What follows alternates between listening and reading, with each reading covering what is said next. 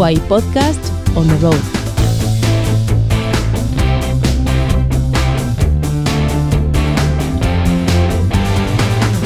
Hola querida EY Family, bienvenidos a Valencia. Os habla Juan Manuel Obando y hoy tengo la suerte de estar acompañado por un grupo que representa el equipazo que tenemos en esta oficina. Hoy por fin vais a entender qué es EY y qué hacemos en cada departamento aquí, y sobre todo cómo trabajamos a la valenciana. Así que sin más demora, damos paso a cada uno de ellos para que los conozcáis mejor. Empezamos por Alejandro Guerra, nuestro ingeniero canario que te mira y te ve todos los, todos los días algo innovador. Cuéntanos, Alejandro. Muy buenos días a todos los oyentes de este podcast. Soy Alejandro Guerra, manager de la apasionante línea de negocio de incentivos globales a la innovación. ¿Y esto qué significa? Pues ni mis padres lo saben a día de hoy, pero hoy le vamos a dar un poco de luz. Hace tres años y medio me pareció una buena idea desarrollar una nueva línea de negocio en Valencia empezando de cero, sin equipo, sin clientes y siendo canario, que yo no sé si esto suma o resta. Aún así, cuando me mudé a Valencia, a pesar de no poder dormir por las tracas, tener una peña fallera debajo de mi casa y conocer la ruta del bacalao, había algo dentro de mí que decía, esta terreta va a dar su fruto. ¿Y qué hacemos en mi línea de negocio? Pues mira, somos un equipo de ingenieros con mucho flow y alegría, pero sobre todo con conocimientos técnicos, financieros y fiscales para ayudar a nuestros clientes con sus proyectos estratégicos e innovadores. ¿Y esto qué significa? Pues si por ejemplo vemos que una empresa invierte en un software para gestionar los tiempos de la siesta de sus empleados, nosotros vemos una clara innovación.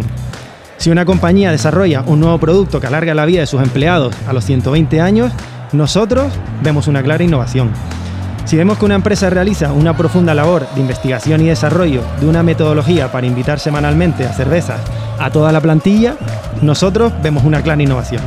En conclusión, y ahora hablando en serio, por todos esos proyectos e inversiones de carácter innovador que llevan a cabo las empresas, nosotros les ayudamos a generar un retorno mediante diferentes instrumentos financieros y fiscales, como por ejemplo deducciones fiscales, subvenciones, bonificaciones a la seguridad social, pidiendo solo una cosa a cambio, que cuando les presentemos los espectaculares resultados obtenidos, nos inviten a una buena paella.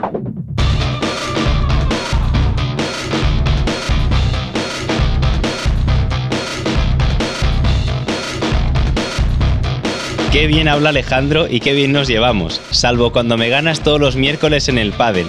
Pero tú ya sabes, esto va a cambiar y va a ser una innovación. Vaya, con tanto sonido de goles y de fútbol parece que nos ha entrado ganas de ponernos a jugar nosotros. ¿Qué tal si llamamos a un amigo que juega al fútbol de verdad? Venga, pues le llamamos. Hugo, ¿te vienes y hablamos un poco? Ya tenemos con nosotros al gran Hugo Duro, delantero del Valencia. Hola Hugo, ¿qué tal? ¿Cómo ves el equipo de cara a la segunda mitad de la liga? Bien, es un año raro por el tema este del Mundial, pero bueno, eh, ha servido para desconectar de un poquito el fútbol, que a veces viene bien, y ahora pues, pues bueno, llevamos un tiempo ya preparando este inicio y, y bueno, esperemos que, que, vaya para arriba todo. Muy bien, seguro que sí. Esperemos. Eh, parece que el Valencia juega mejor de lo que dicen los resultados. ¿A qué crees que puede deberse esto? Bueno, a ver, esto es fútbol. Yo creo que si, si fuera así siempre, pues no, no tendría gracia este deporte. Entonces, yo estoy de acuerdo con lo que has dicho, que, que deberíamos tener más puntos. Eh, pero bueno, eh, ahora es comenzar de nuevo, es como empezar de nuevo. No, no tiene nada que ver lo que, lo que haya pasado estos meses, así que esperemos pues, que, que lo que mostremos en el campo pues, se, adecue a los puntos que tengamos.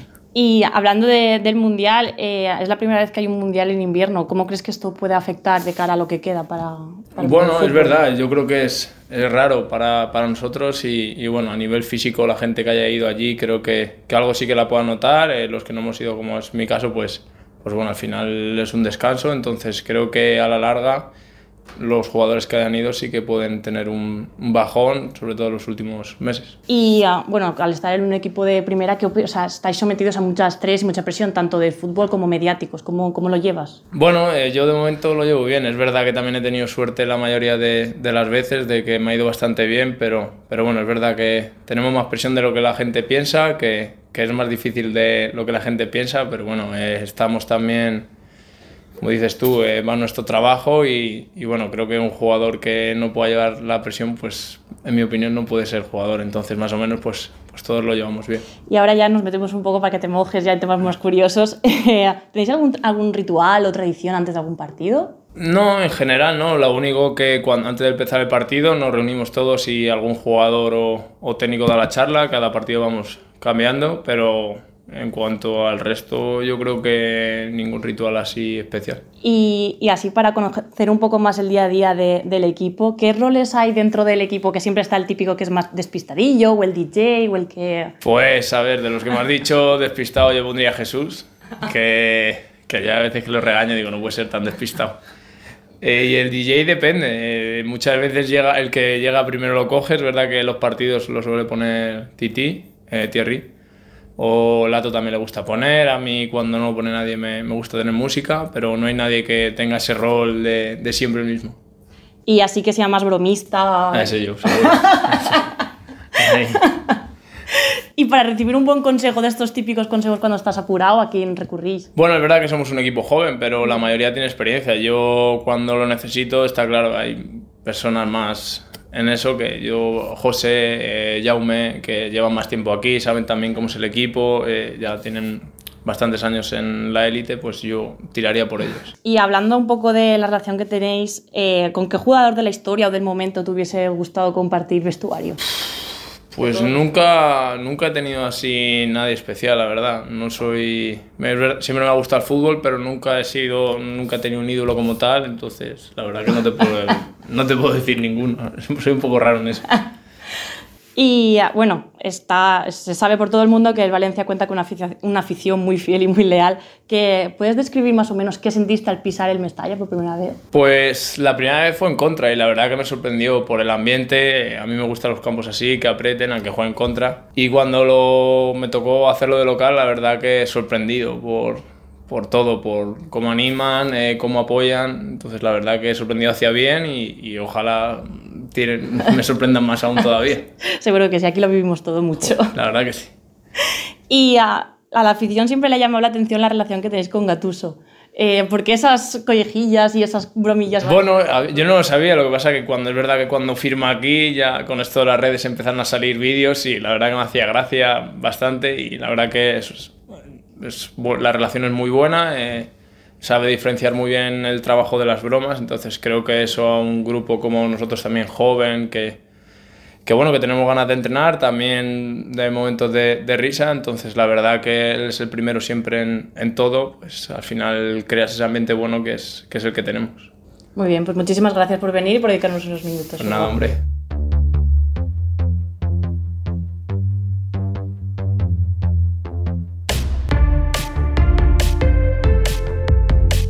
Seguimos con Teresa Naval, que para mí siempre es especial, todo un robo del draft. Empezó en legal, pero vimos su talento y la integramos en fiscal. Una promesa ya hecha realidad. Y por supuesto con Manuel Miralles, otro fiscalista que se fue de Erasmus a Madrid y nos lo trajimos de vuelta a Valencia. Popular donde los haya y un compañero excepcional. Contadnos algo más de vosotros y qué hacemos en fiscal que yo no me lo sé. Hola a todos los oyentes. Bueno, aquí estamos como representación del equipo de fiscal de Valencia, Juan Manuel, que ya habéis escuchado y muchos probablemente reconocido, Manuel y yo, Teresa. Parece a priori que las funciones del departamento de fiscal están más claras que las que nos ha contado Alejandro, puesto que nos dedicamos al asesoramiento fiscal a las empresas, acompañando a las compañías en todas las obligaciones y trámites con la administración tributaria. No obstante, en la práctica, las funciones que realizamos van mucho más allá que preparar las estrictas temidas trimestrales de IVA. En muchas ocasiones nuestro trabajo es resolver la incógnita, esto es, nos enfrentamos a un problema y nuestra misión es encontrar la solución óptima, teniendo en cuenta todas las características y circunstancias de la cuestión. Otras, en cambio, es primero adivinar cuál es el problema real del cliente, usando nuestra experiencia y sobre todo nuestra imaginación. ¿Y qué más contaros? Pues que estamos encantados de trabajar en la oficina de fiscal de Iguay de Valencia. Una vez presentado el departamento, nos gustaría que ahora conocierais un poco más cómo es trabajar y convivir con este magnífico equipo. Como veis, somos el departamento más numeroso en la participación en el podcast, y esto no es casualidad, ya que este equipo se apunta a todo. A correr una carrera, una media maratón, una maratón algunos, al almuerzo popular de después, a concursos de tortillas de patatas en la oficina, a un afterwork de lunes, de martes o de miércoles si así se da, pero sobre todo a trabajar codo con codo, todos remando en una misma dirección. Si alguno estuviera interesado en trabajar con nosotros en la oficina de Iguay de Valencia, la mejor recomendación es que os empolléis muy bien la Segunda Guerra Mundial, porque una pregunta sobre algún dato curioso en la entrevista cae fijo. Toda la razón, Manu. Ya sabemos que la que más me gusta a mí es que presidente americano firmó la paz en la Segunda Guerra Mundial. Spoiler, no fue Roosevelt. Apuntadlo bien. Aprovechando que acabamos de hablar con Manu, creo que no hay mejor momento que este para hablar con uno de tus amigos, el señor Miralles.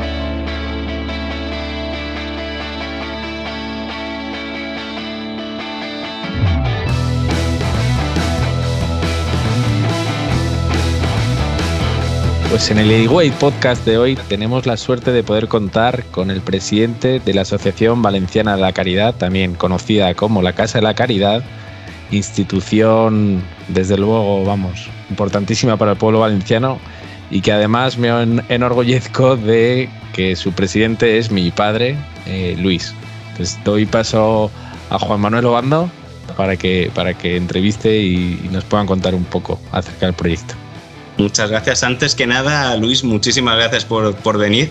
La verdad es que eres el plato fuerte de la responsabilidad social de todos los que tenemos y mira que tenemos buenos invitados. Porque, vamos, no siempre se cuenta con un prohombre de Valencia para que nos cuente las bondades de la Casa de la Caridad. Pues cuéntanos un poco, Luis, cómo, cómo llegaste a ser el presidente de la Fundación y aparte, sobre todo, la labor que, que ejerce la, la Casa de la Caridad en Valencia. Buenas tardes, Juan Manuel, Teresa, Manu. Encantado de estar con vosotros y ya sabéis que hablar de Casa Caridad a mí me encanta. Eh, precisamente yo entré en Casa Caridad ya aproximadamente en 1995 por un tío de mi mujer que formaba parte de la comisión ejecutiva. Me invitó a entrar, yo, vamos, siempre había oído hablar de Casa Caridad y empecé, y empecé pues, pues poquito a poco, poquito a poco, creyendo que sería cuestión de unos años, de que, ayudar un poquito bueno, pues llevamos ya desde 1995. Siempre he colaborado dentro de la Comisión Ejecutiva en labores, digamos, ejecutivas.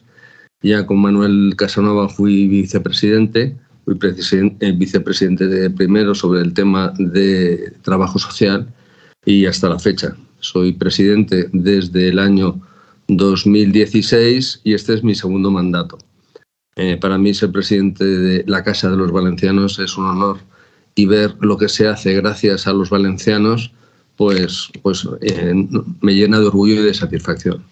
Y cuéntanos un poquito más en concreto, ¿cuáles son las áreas de desarrollo o las líneas de, de ayuda que tenéis vosotros en la Casa de la Caridad? os cuento un poquito lo que es la Casa de la Caridad. Su nombre, su nombre es la Asociación Valenciana de Caridad y como en algunos temas teníamos problemas de confusión con Cáritas y, otras instituciones, pues registramos, digamos, el nombre comercial Casa Caridad. Casa Caridad solo somos nosotros. No hace falta decir de Valencia, no. Casa Caridad solo somos nosotros. Se constituyó en 1906, entonces somos una institución más que centenaria, eh, privada, independiente, declarada de utilidad pública, totalmente gratuita al servicio de los valencianos y, mientras, y, con los servicios que, que, prestamos eh, todos los días para atender a las, personas, a las personas más necesitadas.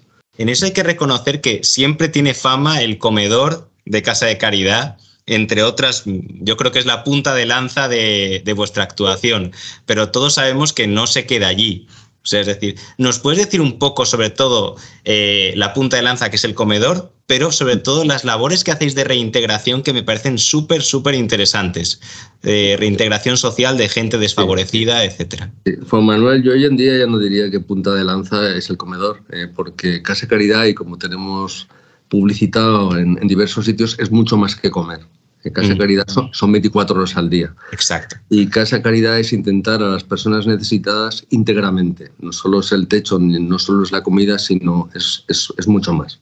Cuando una persona llama a las puertas de Casa Caridad, se le remite en un primer momento a los servicios municipales, a los servicios sociales, para que hablen con el Departamento de Servicios Sociales del Ayuntamiento de Valencia y, y y esta persona pues vean en qué se les puede ayudar y cuál, cuál es la institución que mejor se adapta a las necesidades de esa persona. Normalmente los mandan a Casa Caridad.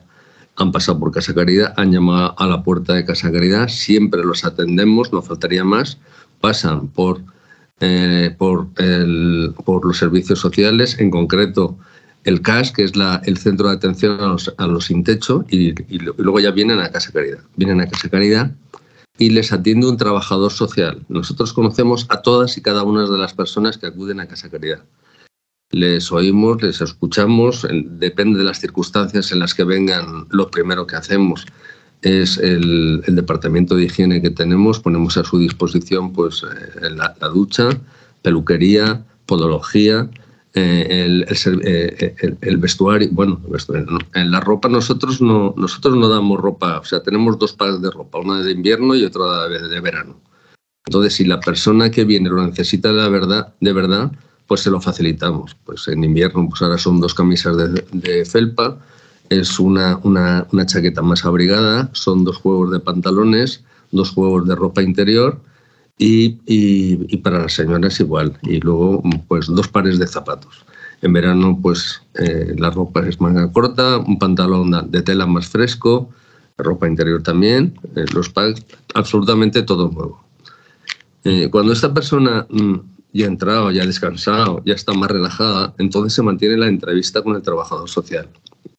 De dónde viene, cuáles son sus circunstancias, en qué le podemos ayudar podemos estar orgullosos todos los españoles de nuestro estado de, nuestro estado de bienestar social como, como va avanzando. Va avanzando en el sentido de ayudar a las personas en, en, todos sus derechos, los derechos sociales que tienen. Y una de las principales funciones que tiene Casa Caridad hoy en día es informar a todas las personas que acuden, normalmente las personas sin techo, cuáles son, cuáles son sus derechos cómo conseguir esos derechos y acompañarles a, obtener estos derechos. Independientemente, pues claro, eh, tenemos el servicio del suministro de alimentos. El suministro de alimentos que gracias a, Casa Caridad todos los días comen unas 1.500 personas. Y vamos en aumento. Casa Caridad, hoy en día, sus instalaciones son el, el centro de atención temporal, antes se llamaba albergue, pero ahora la denominación exacta es centro de atención eh, temporal, con 63 plazas en Paseo de la Pechina, una escuela infantil para niños de 1 a 3 años, para 30 niños. Luego tenemos en, en Benicalap, tenemos dos centros de acogida temporal, uno para convalecientes, aquellas personas sin techo o aquellas personas desvalidas que han tenido alguna enfermedad o han tenido alguna pequeña intervención eh, quirúrgica. Y en un momento determinado, bueno, pues las camas del hospital son muy caras y muy necesarias eh, y, las necesitan. En vez de irse a no se sabe dónde, pues nosotros les ofrecemos una plaza en uno de nuestros albergues para ser atendidos, para que se vayan recuperando poco a poco. Luego tenemos otro albergue para familias, para personas que vienen de países extranjeros, familias que vienen huyendo del hambre, familias que vienen... ¿Habéis encontrado, Luis, eso es importante, ¿habéis encontrado un aumento por el tema de la guerra de Ucrania? Es decir, o, todavía no se ha notado aquí. El tema, ah, hay 12.000 12, ucranianos mm, atendidos y, digamos, mm, mm, eh, que están en los expedientes eh, dentro de lo que es la comunidad valenciana. Eh, cuando empezó todo el tema de, de Ucrania, pues todas las instituciones nos pusimos a, disposición de las autoridades, como así lo, establecieron. Eh, cuando llegaran, qué medios teníamos para atender a estas personas que iban a venir. Nosotros pusimos a disposición de la Unidad Valenciana algunos pisos nuestros de nuestro proyecto Fénix, del que es un proyecto muy bonito y luego hablaremos. Eh, pusimos a disposición de estas personas y estuvieron una, estuvieron una temporada mm, con unos ucranianos, pero no hemos tenido así, al comedor sí que han venido, al reparto de suministros han venido algunos, pero no es una cosa así eh, que se deba considerar, no es un número muy importante. Han sido atendidos en otros sitios, en la zona de Alicante han, han acudido más ucranianos y en otras zonas donde habían pues gente de su nacionalidad y y de, en cierto modo pues el, efecto llamada pues, pues hacía esto. Otra pregunta, Luis, para que veamos la importancia de vuestra, de, vamos, de Casa Caridad, que la verdad es que es indudable, pero vamos a ponerle cifras, como tú nos decías, ¿a cuántas personas tenéis ahora bajo acogida o en ayuda por vuestra parte? Y es más, para que veamos lo importante que sois, ¿cuántos trabajadores, quiero decir, vamos a decir, directos tenéis y cuántos se puede decir que son voluntarios indirectos? Para que veamos el tamaño, porque quiero decir, vosotros, es decir, 100 años hace para crear una estructura y para tener una solera como la que tenéis y con la ayuda que dais. Más de 100 años, más de 100 años. Exacto. Vayamos, vayamos por partes. Eh, la Asociación Valenciana de Caridad ahora mismo tiene eh, los albergues, 128 plazas de albergue, eh, que las tenemos totalmente ocupadas. Precisamente este año hemos concertado esas plazas de albergue con la Generalitat Valenciana. lo hemos hecho porque lo hemos hecho. Eh, en Casa Caridad, eh, ya te digo, eh, por, ese lado tenemos las 128 plazas de albergue. Por otro lado, tenemos los 150 niños en las escuelas infantiles de 1 a 3 años. Tenemos 30 niños, como os he dicho anteriormente, en el Paseo de la Pechina. Tenemos 90 niños en Benicalab y tenemos 45 niños en la escueleta infantil que tenemos en la calle Santa Lucía, en Torrent. En Torrent tenemos una escuela infantil. Lo importante de este proyecto de la escuela infantil no son solo los niños, sino son las familias que llevan detrás. Son todas familias en régimen de exclusión social, familias que no solo tienen estos niños, familias que tienen más niños, familias que cada una de estas familias tiene un trabajador social de Casa Caridad que lleva el seguimiento de esta familia, ve qué, es lo que necesitan eh, ven cómo les podemos ayudar, pues desde empezar con el empadronamiento, em, empezar con... Hablo ya de las familias y hablo de todas las personas que vienen a Casa Caridad. Ayudarles a sacar la tarjeta sanitaria, ayudarles en trámites del empadronamiento, ayudarles a, conseguir el, ingreso mínimo vital, cómo se hace y cómo lo pueden conseguir, la renta valenciana de inclusión ayudarles eh, proporcionándoles una vivienda temporalmente, que es nuestro proyecto Fénix. Nuestro proyecto Fénix consiste en poner viviendas propiedad de Casa Caridad a disposición de familias que vienen huyendo de situaciones tremendas para que pasen una temporada. Estas familias tienen que haber pasado por alguno de los recursos que ofrece Casa Caridad, porque es la forma que les conozcamos y que les podamos ayudar. Y a estas familias pues les facilitamos, bueno, pues formación si hace falta. Eh, firmamos convenios pues con SABEC, que es una institución pues para escuelas profesionales donde puedan aprender un oficio.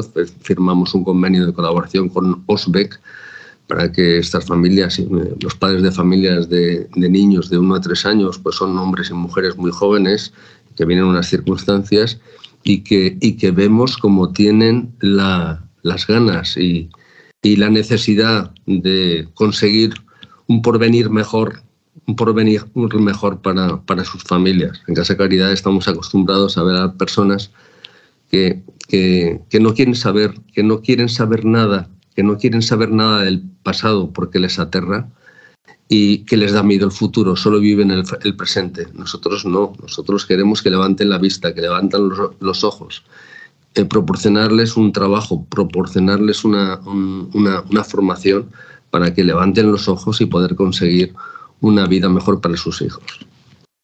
Luego, Luis, o sea, lo último es decir, después de, de, esta gran explicación y lo bien que nos cuentas cómo funciona la Casa de la Caridad, que la verdad es que es el auténtico transatlántico de la ayuda social que tenemos en Valencia, sin duda. En, en ese sentido, yo voy a romper una lanza porque eh, vuestra página web es de las mejores que he visto. Muchas gracias. No solo para informaros, sino para hacer donativos. Sea, es decir, es la única que te permite hacer donativos, bueno, de las pocas que te permite hacer donativos por Bizum, que te permite hacer donativos de diferentes formas y que encima yo que lo siento, pero como pertenezco al Departamento de Fiscalidad, que te envía el certificado de la desgrabación de la agencia para la agencia tributaria para la renta súper rápido. O sea, es decir, que eh, todo se ha dicho, ahora estamos de cara a final de año, viene Navidad y yo creo que es el momento en el que Luis, quiero decir, te unas a mí para animar a la gente a que done a la Casa de la Caridad, no solo, quiero decir, sobre todo por motivo social, pero también por el motivo fiscal, porque en eso lo tenéis retrabajado. Pues te agradezco Quien sea, hay que darle la enhorabuena. te agradezco mucho estos elogios, pero no te preocupes que la mejoraremos todavía más, que es nuestra obligación. Y no, y me falta contestarte a parte de la pregunta que me has hecho antes. Eh, actualmente Casa Caridad son 81 puestos de trabajo. 81 puestos de trabajo que quiere decir la contratación de unas 90 personas aproximadamente. 81 mm, puestos de trabajo, tenemos un presupuesto actual que ahora lo pasaremos dentro de estos días por la Comisión Ejecutiva de aproximadamente 5.800.000 euros. De estos presupuestos, en los últimos 20 años, eh, Casa Caridad, eh, las ayudas públicas que ha tenido han supuesto nunca un, porcentaje superior al 30%. Eh. Siempre han sido pues, los suscriptores de Casa Caridad, las donaciones, las empresas con valor, todas las campañas publicitarias que hemos hecho. Esta mañana hemos presentado la campaña eh, Vivir la Navidad. Es momentos de momentos de pues de abrazarse, de sonreír, de cantar, de bailar, de compartir, de ofrecer y de dar. Dar lo que nos dan nuestros suscriptores. Todos tenemos afortunadamente unos 4.500 suscriptores. Nuestra ilusión es llegar a los 5.000. Las empresas con valor que tenemos, las 130 empresas con valor, ya sea en categoría plata o en, categoría oro, categoría plata a partir de 1.500 hasta 3.000 y categoría oro a partir de 3.000. Los convenios que tenemos firmados con otras entidades particulares y la generosidad de todos los valencianos. Nosotros no podríamos abrir Casa Caridad sin la generosidad de los valencianos. Los tenemos ahí y nos apoyan. Hay más de 41 nacionalidades distintas en Casa Caridad. Tenemos mayores, tenemos niños.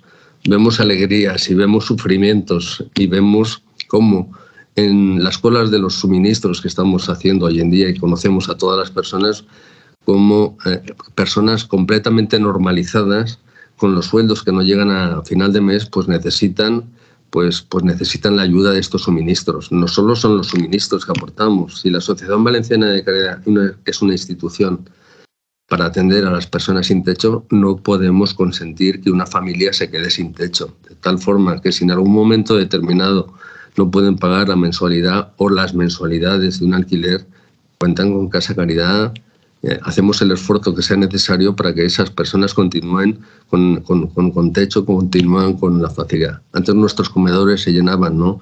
Lo que queremos no es que venga la gente a nuestros comedores, lo que queremos es que la gente coma en su casa y que consiga un medio de trabajo para conseguirse ellos sus, sus alimentos.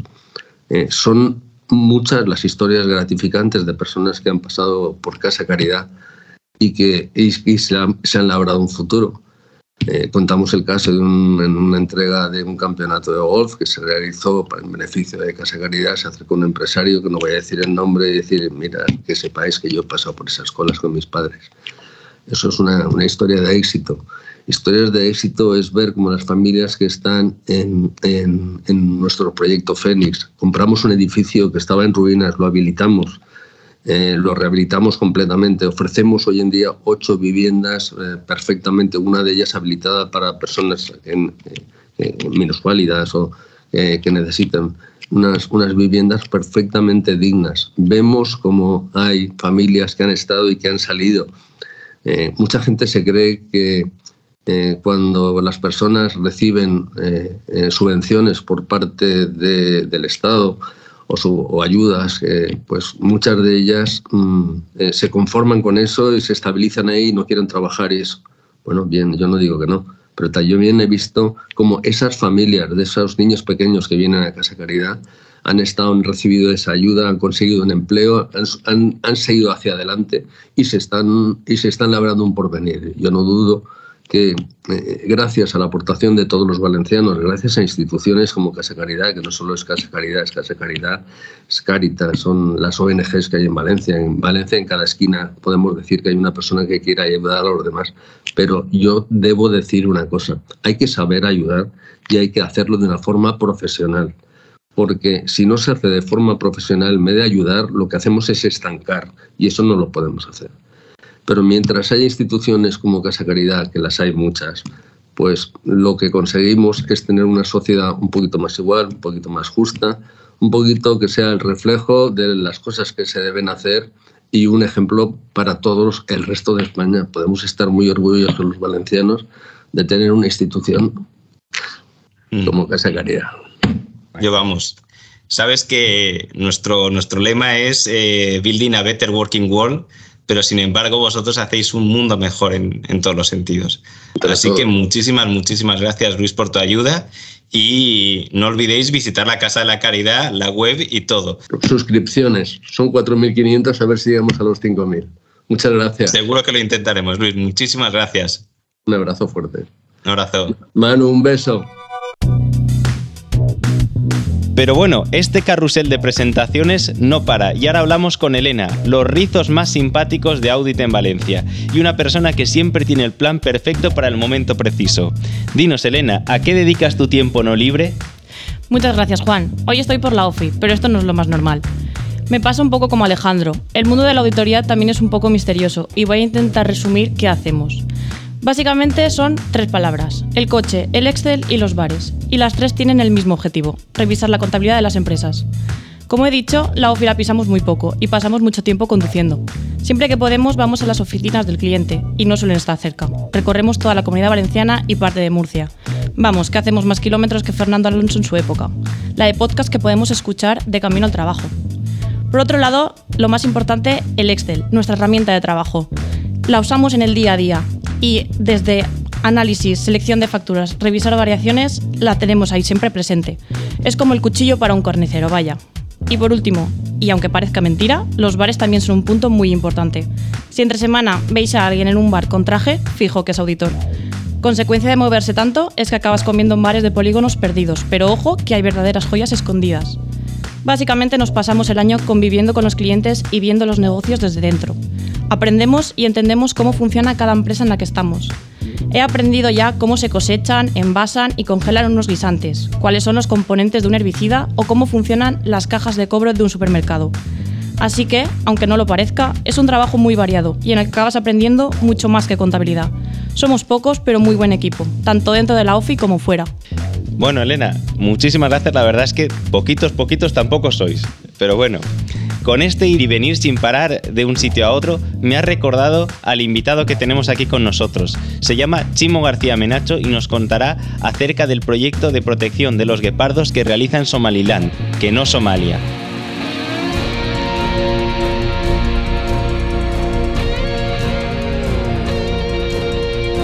La grabación del Ilway Podcast de hoy hemos tenido la suerte de, de, contar con la colaboración de Chimo García Menacho, un apasionado biólogo conservacionista con un proyecto súper interesante sobre la protección de las crías de guepardo, especie que por desgracia se encuentra actualmente en peligro de extinción.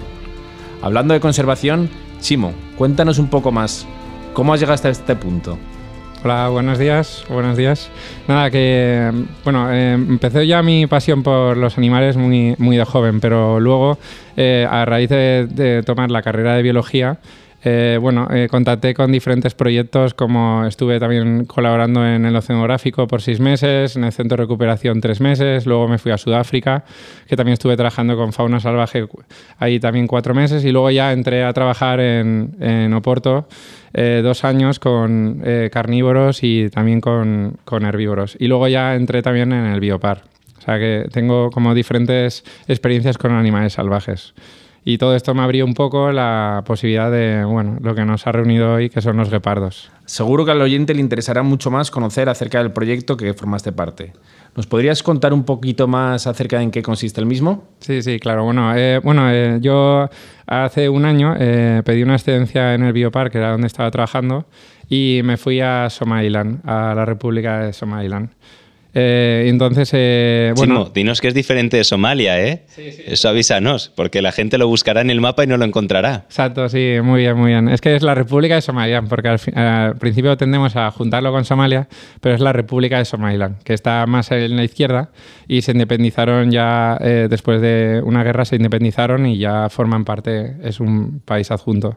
Entonces, eh, bueno, eh, la, la, cosa es que no, me pedí una excedencia y me fui a Somaliland seis meses a trabajar en un programa de, de, guepardos, que estos se encargan de conservar a los guepardos, ya que en el, en el cuerno de África hay muchas, eh, muchas confiscaciones de guepardos eh, del mercado negro. Y bueno, y allí lo que ocurre es que eh, se conoce que a raíz de 300 guepardos están siendo tomados 300 crías de guepardos están siendo tomadas por año para abastecer un mercado que es el mercado ilegal de animales salvajes. que luego estos guepardos se los llevan a, a países como Emiratos Árabes o Arabia Saudí para tenerlos como mascotas.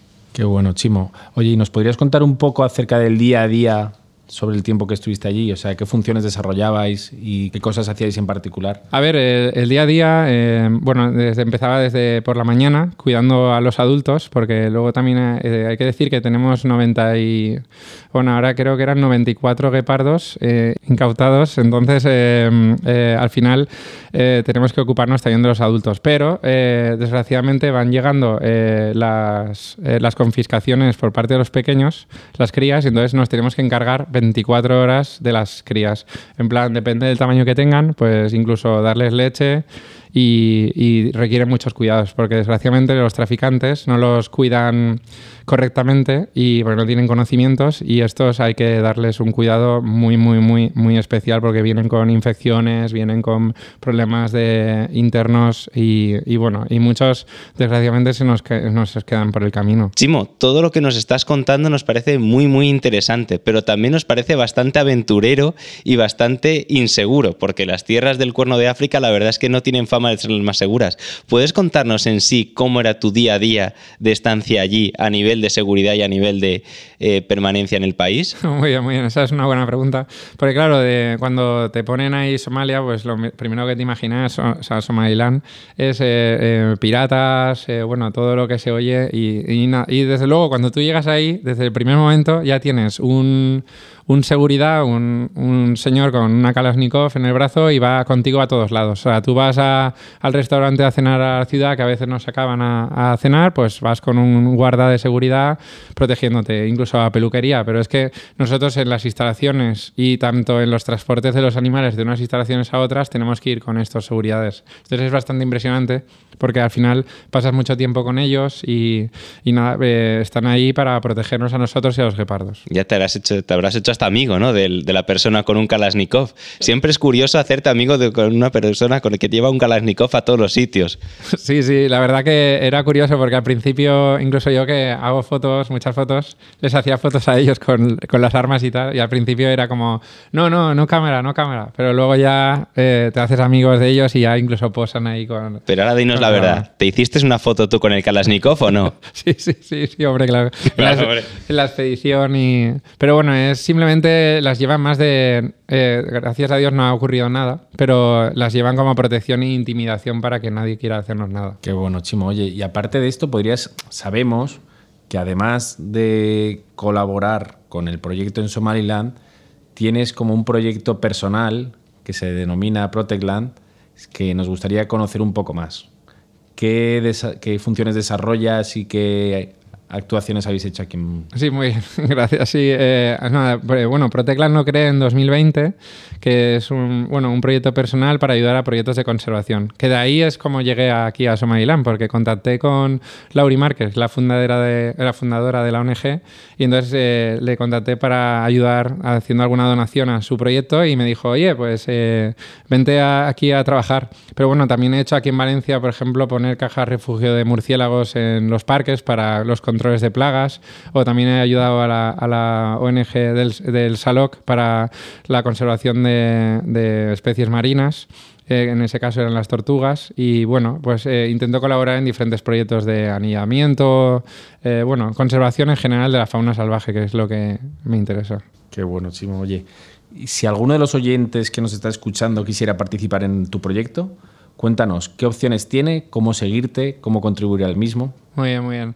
Bueno, con Proteclan, desde luego, podéis encontrarme ahí en Instagram para eh, eh, conectar y luego también, eh, pues a través de los productos que, que estoy sacando, como camisetas, otros productos, podéis también colaborar con el proyecto de, de los guepardos. Pero directamente también se puede incluso ir allí a colaborar como, como voluntario, como para trabajar en diferentes ramas en las que podéis colaborar directamente con la conservación de los guepardos.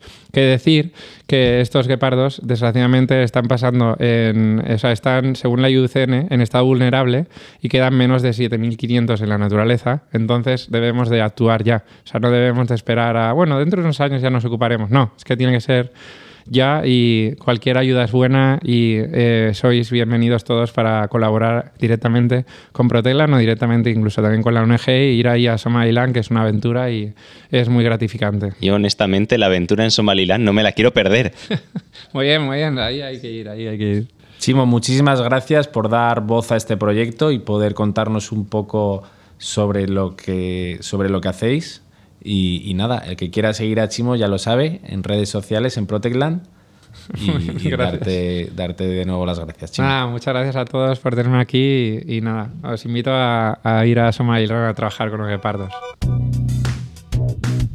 Y terminamos con Miguel Borrás, de Legal.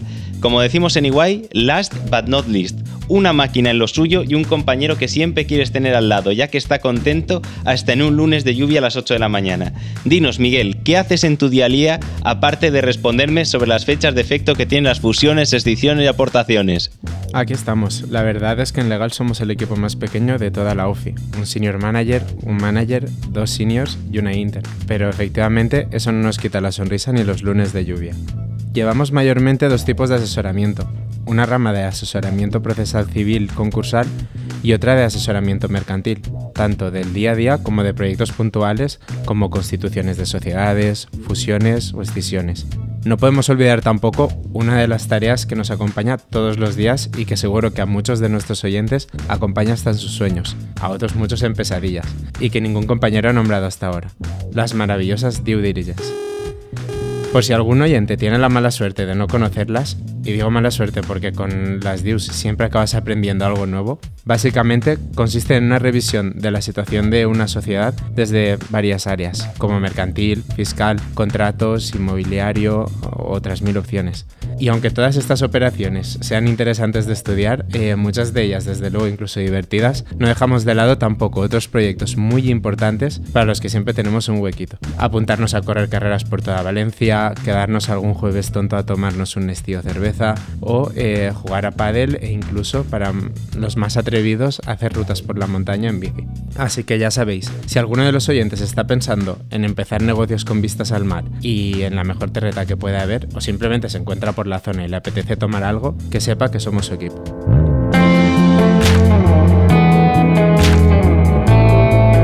Hablando de las bondades de la terreta, nos vamos a poner un poco más serios para presentaros a Mamás en Acción, voluntarios que hacen una labor muy necesaria en el acompañamiento de menores. Bienvenida, Majo, a EY Podcast on the Road y muchas gracias por el tiempo que nos vas a dedicar hoy. Nos gustaría que nos contaras un poco más del ambicioso proyecto que lleváis a cabo. Hola, muchas gracias por contar conmigo y con Mamás en Acción. Y nada, Mamás en Acción somos una organización de personas que acompañamos y damos cariño a los niños que están enfermos y solos en los hospitales, haciendo lo mismo que el papá o la mamá está haciendo en la habitación de al lado con ese niño que sí los tiene cerca. ¿Nos podrías contar cómo surgió el proyecto? El proyecto surgió en 2013 cuando yo me enteré de que había un niño que estaba enfermo y solo. No yo creo que no tenía ni dos años. Casualmente tenía la edad de mi hija entonces a mí me impactó verlo solo, ¿no? En una habitación de hospital. Aquí en la fe las invitaciones son individuales y si un niño está solo, está solo y se ve claramente que está solo. Entonces me dirigí a control de enfermería y les dije, oiga, este niño está solo. Y me dijeron, sí. Y dije, pero ¿cómo es posible? Y me dije, bueno, aquí está en un entorno protegido. Dije, hombre, ya, pero ¿quién hace con este niño lo que yo hago con mi hija, ¿no? Lo, achucharlo, calmarlo, no sé, darle el biberón, cambiarle el pañal. Y me dijeron, bueno, pues es que este niño no tiene nadie que lo haga. Y yo dije, pero yo me puedo quedar, yo me organizo con mi familia, que pueden atender a mi hija, ¿no? Yo me quedé muy impactada y me dijeron, no, no, pero tú a qué colectivo perteneces? Digo, yo a ninguno. Yo soy una madre normal que, que viendo esto, pues que me he quedado muy en shock y me dijeron, no, no, tú aquí a título personal no puedes estar. Cosa que hoy entiendo y agradezco, ¿no? Porque quien dice que tú eres de fiar para que te dejemos a solas en una habitación con un menor. Pero en aquel momento, pues, pues me, me, pudo la rabia, ¿no? Es que era rabia, tal cual, de, pero oiga, esto no es normal, esto por dónde se coge. Y usted va a tener al niño solo viendo que una persona. Y me dijeron, pues sí. Así fue. Y aunque parezca que ha llovido mucho durante el COVID, ¿cómo pudisteis eh, continuar prestando vuestra labor? Pues el 12 de marzo nos sacaron a todas las entidades de voluntariado de los hospitales porque por ley en estado de alerta no puede haber una entidad de voluntariado en el hospital, Pero el 20 de abril nos llamaron de los hospitales diciendo necesitamos que volváis. Si ya sabéis todos lo que pasaba en los hospitales, pues imaginad además niños solos, ¿no? Y, dijimos, bueno, es que no podemos volver, no, por ley no podemos estar ahí. Así que nos concedieron un permiso especial, nos declararon organización asistencial para que ya no tuviéramos que ser ONG, sino organización asistencial al nivel de cualquier sistema sanitario para poder entrar en hospitales. Y la verdad es que hemos sido la única organización de España que ha podido seguir haciendo su trabajo en hospitales en pandemia. Organizaciones tan de las más grandes han tardado dos años en volver a los hospitales. Sin embargo, Mamás en Acción pues estuvo solo un mes, ¿no? Y, yo estoy muy contenta de decirlo porque somos una organización muy pequeña y pasamos mucho miedo porque hubo que tomar decisiones mm, pues la verdad bastante complicadas, ¿no? En una época en la que hasta los médicos y sanitarios tenían miedo de entrar en los hospitales, pues dile tú a personas que están en su casa, a padres, a madres, a, a chicas, a chicos que si quieren irse al hospital. Y, nada, pues hice yo el primer turno para un poco, tú no puedes enviar a nadie donde no has estado tú, ¿no? Y os digo la verdad, muerta de miedo, ninguna valiente. Eh, vi que aseguraban los equipos de protección y, y nada, enviamos un mail y dijimos, bueno, nos han pedido estar, hay muchos niños, quien se sienta capaz de ir, esto lo hacemos juntos y quien no quiera ir, le animo a que se quede en casa con toda la paz, no pasa nada pero fue muy emocionante cuando empezaron a llegar mails de los voluntarios diciendo cuenta conmigo y los hospitales nos expedían en eh, permisos y nos podíamos desplazar a los hospitales y bueno, pues logramos cubrir todos los turnos. Eso, eh, eso demuestra la gran falta que hacéis y la, labor que prestáis, porque si fuerais los últimos y los únicos que podíais entrar, pues os, felicitamos por ello. Y mm, un poco más eh, viendo el futuro, ¿Nos podrías contar cuál es el objetivo para 2023 en el décimo aniversario? Pues después de los 10 años de trabajo que, vamos a cumplir, tenemos muchos aprendizajes. Y el más importante es que hemos descubierto durante todo este tiempo que los niños están solos porque no tienen una familia. Mamás en Acción trabaja con niños que no tienen padres o no pueden vivir con ellos. Si estos niños tuvieran una familia, nosotros no haríamos falta. Y nos consta que hay familias en España que están deseando ¿no? acoger a un hijo, un niño en su casa. Yo siempre digo que hay niños que nacen de la barriga y otros que nacen del corazón. Y el año 2023 es el año en el que Mamás en Acción quiere impulsar el acogimiento familiar con rigor, con respeto, ¿no? con, con métricas avaladas y contando a la sociedad que en España hay más de 50.000 niños buscando una familia de los cuales 4.965 están en Valencia, más de 8.000 están en Madrid, 9.000 en Barcelona, o sea, en nuestras calles, en nuestras ciudades, viviendo en hogares infantiles que a veces pasas por la puerta y no los reconoces, ¿no? Que estos niños buscan una familia en la que crecer y que el acogimiento familiar existe, que es una realidad y que es una alternativa a la adopción que cuesta que cuesta tanto conseguir, ¿no? Son cosas diferentes, eh, no podemos compararlas, pero igual alguien no se ha planteado en su vida adoptar porque tiene hijos, porque no es su, su vocación, pero de repente descubre esta problemática y sí se plantea acoger, ¿no? Y, hay diferentes tipos de acogimiento. Hay acogimiento de fines de semana, de vacaciones, acogimientos permanentes y nos encantaría que se sepa que el acogimiento familiar existe, que los niños están esperando una oportunidad y, y poder acompañar a todas esas familias que digan, oye, yo quiero saber más, cuenta conmigo, a través de una web que hemos creado para eso que se llama niunniñosinfamilia.com. Magnífico. Y nos gustaría también saber, porque eh, nos consta que habéis recibido mucho reconocimiento, entre ellos el premio Javier Pancorbo de Iguay. ¿Esto os ha ayudado a impulsar eh, la organización o os ha permitido, os ha facilitado de algún modo la prestación de, la, de vuestra labor? Totalmente, totalmente y en dos, en dos opciones muy, muy claras. Primero a nivel económico, esa aportación a Mamás en Acción le da un impulso tremendo porque nos hace poder cubrir casi los gastos de, la mitad del 2023, ¿no? En cuanto a seguros de responsabilidad social, en cuanto a mm, servicios jurídicos. Mamás en Acción se sostiene 100% de donaciones eh, privadas. Este año hemos recibido la primera aportación de subvención pública, pero por una ley de buen gobierno nosotros queremos que sea eh, complementario, pero que no dependamos de ayudas públicas para poder seguir garantizando que trabajamos por lo que nos mueve, que son los niños. Y, con esas aportaciones garantiza que podamos seguir, ¿no? Pero también a otro nivel que es igual de importante y es que, que una organización como Iguay diga que confía en Mamás en Acción y lo apoya haciéndose donativo nos abre muchas puertas de rigor y confianza para otras organizaciones, ¿no? Cómo te cambia la vida cuando te presentas y dices, me llamo Mamás en Acción, me dedico a esto y empresas como Iguay han apostado por mí. Hace que otras te presten atención ¿no? y que confíen. Como la labor que realizáis es muy importante, ¿podrías contarnos eh, cómo contactar con vosotros? ¿Cómo puede la gente contribuir? Claro, es siempre a través de nuestra página web, mamasenacción.es. Ahí la gente puede unirse como voluntaria eh, y puede donar, puede apoyar o puede enviarnos propuestas.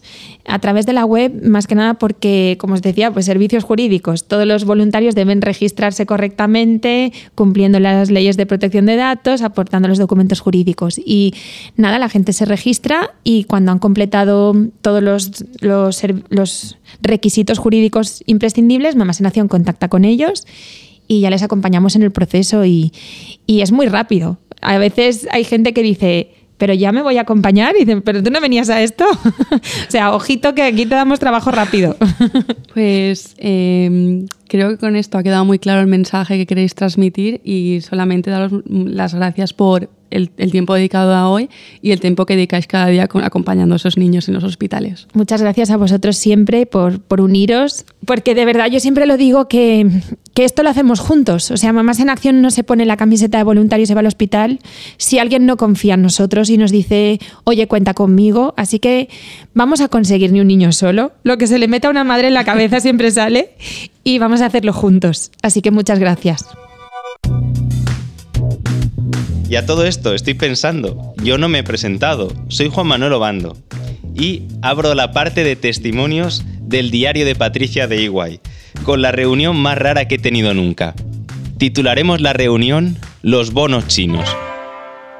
Una vez vino a la oficina un paracaidista, que para los que no sepáis quién es, es una persona que se presenta sin ningún tipo de referencias en la oficina como si fuera el corte inglés buscaba asesoramiento fiscal sobre la tributación de unas ganancias patrimoniales muy importantes que iba a tener. Según nos contó, él estaba yendo a China y comprando bonos del gobierno de Chiang Kai-shek, es decir, antes de la Revolución Comunista China de Mao, y que se los iba a vender al HSBC o al Credit Suisse porque el gobierno chino actual iba a reconocerlo y pagarlos con los intereses que había desde 1945. Cada cosa que contaba me parecía que tenía menos sentido que la anterior, pero no sé si movido por la curiosidad profesional o por la curiosidad personal, le pedimos si nos podía enseñar un bono. Nos saca un folio con un aspecto de estar recién impreso, con unos números y unas letras chinas, y de fondo una marca de agua que tenía un oso panda, un bol de arroz y un karateca. Vamos, que lo podía haber hecho un niño con el borde en su casa. Si ya la situación era de chiste y yo estaba intentando aguantarme la risa, después de enseñarnos el folio nos dice que hay bonos de diferente nominal y que si le llevas al Credit Suisse o al HSBC uno de cada te los compra más caros. Aquí ya sí que no me pude resistir y le dije, claro, esto es como la colección de cromos de Panini del 87 con butragueño a la cabeza, siempre vale más si está completa. Con esto, no sé si se lo tomó muy bien o mal, pero terminó la reunión. Eso sí, le mandamos una propuesta profesional, pero ya nunca más supimos nada de los bonos chinos.